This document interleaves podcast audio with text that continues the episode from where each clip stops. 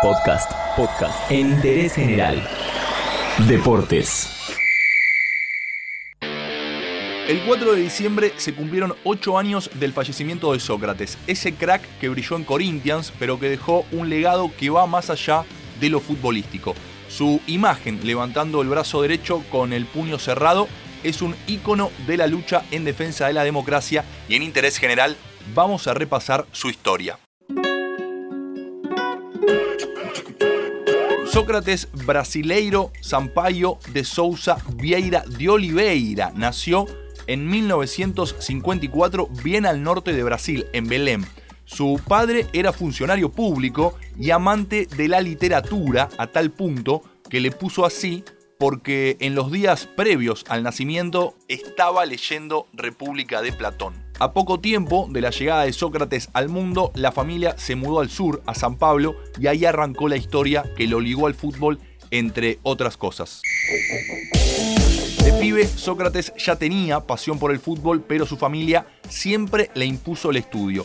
Mientras fue al colegio, jugó en categorías infantiles, pero fue creciendo y ambos compromisos se ponían cada vez más intensos. Por un lado, las inferiores del Botafogo Ribeirao Preto, y por otro lado su carrera, ya que luego de terminar el colegio ingresó en la Facultad de Medicina. Pero había algo más, además de la medicina y el fútbol, la política y la militancia.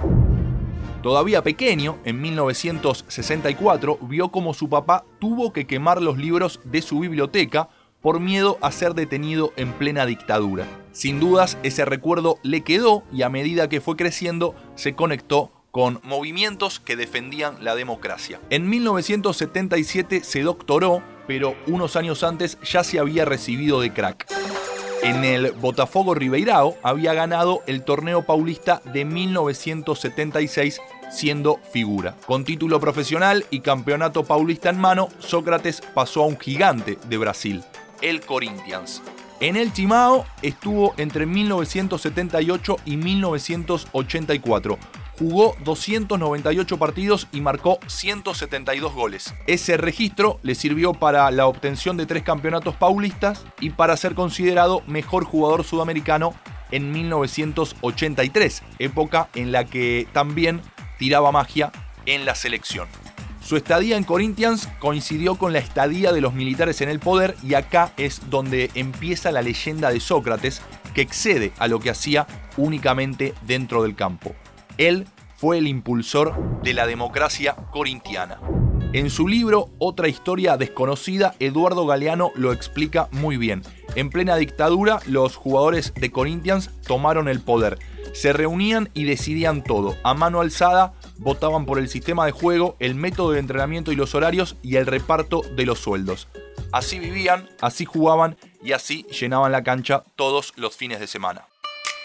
En ese momento, la dirigencia de Corinthians era muy cercana al gobierno militar de Brasil. Como no venían teniendo buenos resultados, los tipos pusieron a un joven sociólogo a cargo del departamento de fútbol, Adilson Monteiro. Pensaban que era inofensivo en cuanto a imponer sus ideas, pero se rodeó con Sócrates y con otros jugadores que tenían llegada en el plantel y entre ellos manejaron la democracia corintiana. Por los tiempos que corrían, Sócrates tenía un mensaje revolucionario. Decía que todos querían a un jugador de fútbol que solo juegue, que no piense, que no participe, que no pueda ir a un bar ni disfrutar de un espectáculo y mucho menos que tenga una opinión política. Para él, eso era porque el poder político sabía la ascendencia que tenían los jugadores en el pueblo, pero los propios futbolistas desconocían de eso. La final del campeonato de 1983 fue una gran excusa para hablarle al pueblo. Ese día los jugadores de Corinthians salieron a la cancha con una bandera que decía ganar o perder, pero siempre en democracia. Bajaron línea y encima ganaron 2 a 0 con dos goles de Sócrates. Lejos de las canchas, sus dos vicios de toda la vida le presentaron una batalla más dura. El cigarrillo y el alcohol lo transformaron en mito el 4 de diciembre de 2011. Se cumplió un nuevo aniversario de la muerte de Sócrates, crack, referente social y mito brasileño. Por eso, en interés general, aunque sea brevemente, repasamos su historia. Todo lo que querés saber está en interésgeneral.com.ar.